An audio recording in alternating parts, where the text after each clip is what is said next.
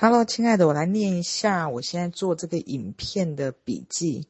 那大部分其实都是，呃，影片里面我一个字一个字把它打下来的。可是，嗯、念的时候会用我的语气，那也可能会夹杂的我一些分享。那想看完整版的，还是建议可以去看原版的影片。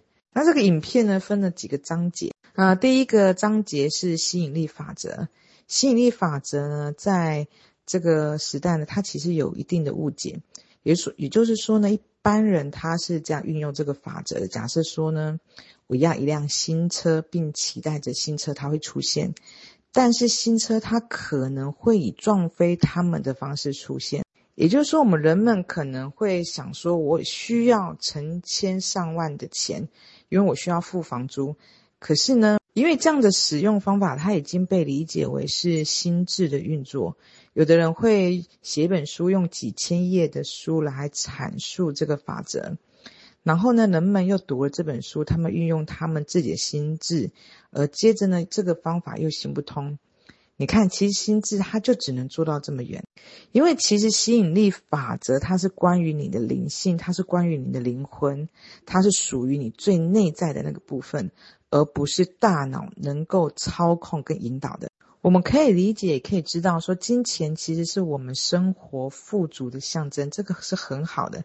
也就是说，你其实可以想拥有多少就拥有多少。但重点是在于，你需要用开放它的来源的观念来感受富足这件事情。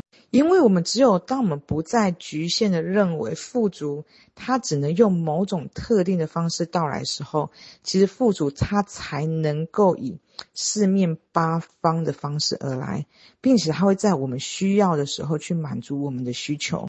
那有时候它可能会来自于赠送，当有人赠予给你的时候，它其实这也是富足来到的一个方式，因为其实我们每一个人他都在创造他的一个实相。也就是说呢，其实我们可以用开放的态度来认为，我们即使不经由某种特殊的努力，其实我们也可以被给予某种东西。因为在我们大众集体意识会告诉我们，如果我们需要得到某种成功、某种东西的话，其实我们需要不断的实践跟总结。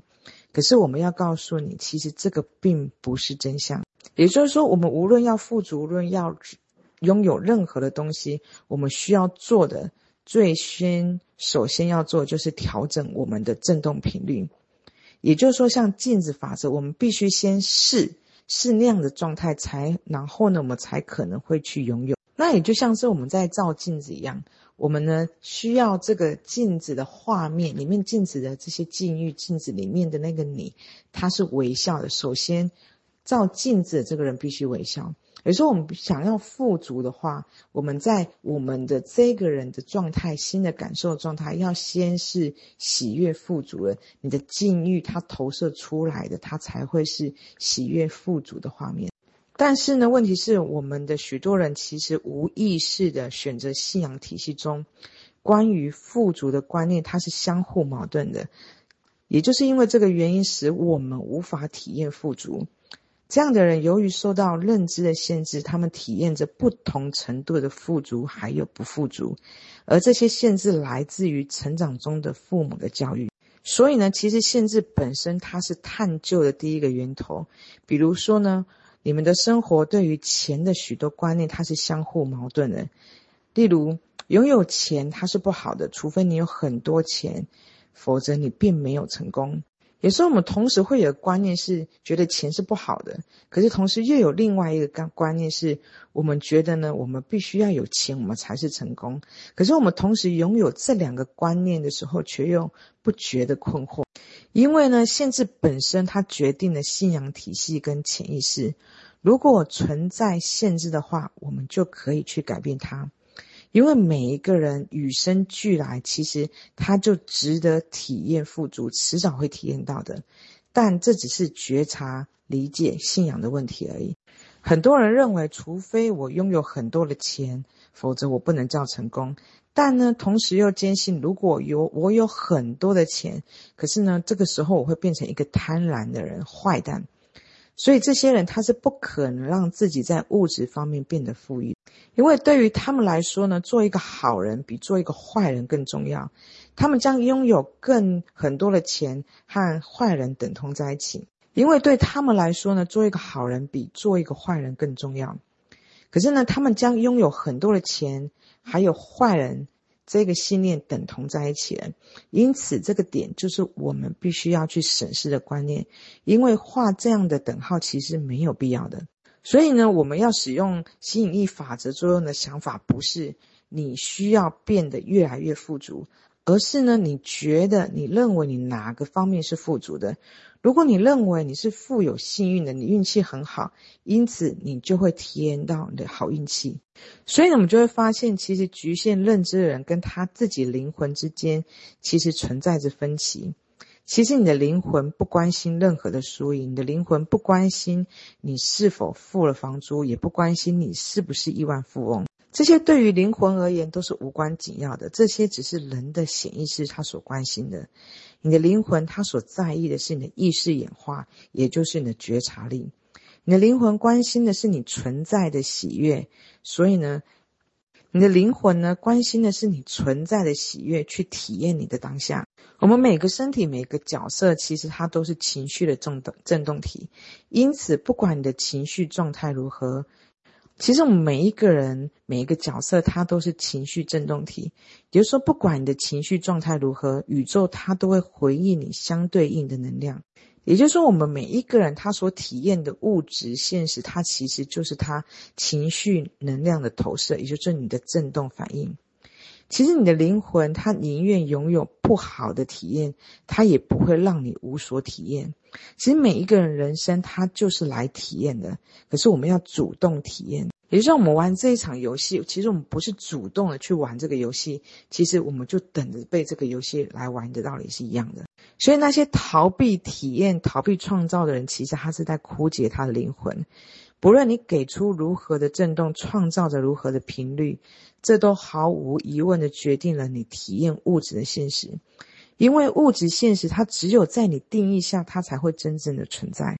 物质现实，它就是一面镜子，不管你给出什么样的能量，不管你给自己定义什么样的形象，不管你如何定义你自己，他们都会如实如实的反映到你的物质现实中。因此，你可以决定是保留这些观念频率，还是改变它们。你创造你的实像，其中的每一个细节，它都是如此。从死亡，呃，从生，你创造的你生活的实相，其中的每一个细节，它都是如此。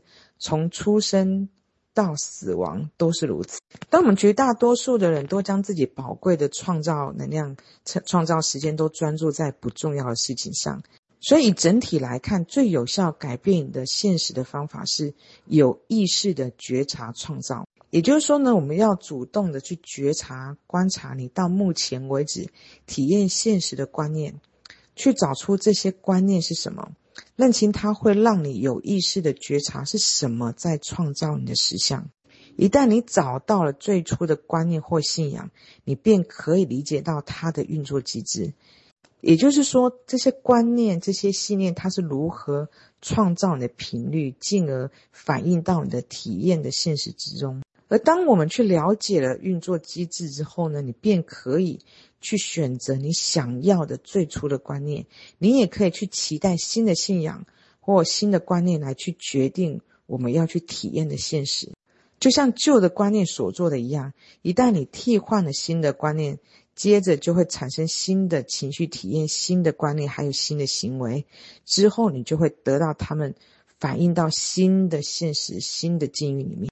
我们常常这样说：你向宇宙发出了你的命令，你来来到你的屋顶，送出了你的振动能量。这是你向宇宙发出来的命令。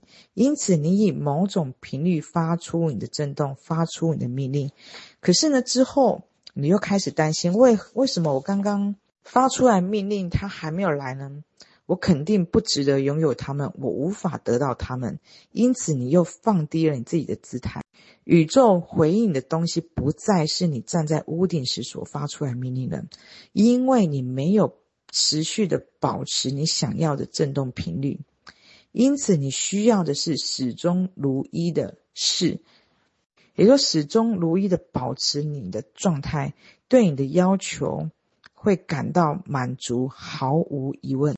这似乎是在对你说一些选择就要去设定目标，不是的，这是头脑的游戏。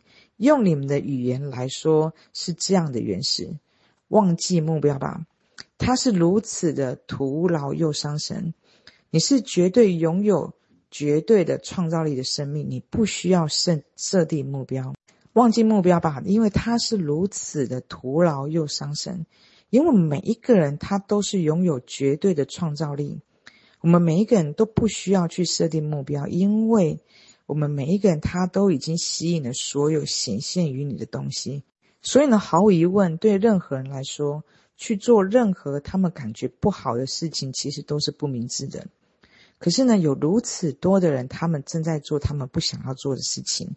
很好的例子便是人们为了钱去做他们讨厌的工作。因此，做任何的事情，如果它让你感觉不好，你都在伤害自己，你在让自己不断的远离你的高我。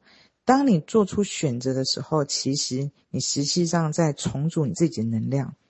你可以把自己看作一个吸引能量的机体。当你做出生活的选择，你便在吸引相关的能量。我们告诉人们，所有的能量都在等着服务于你，他们寻求着你的服务，而大师们让能量服务于他们。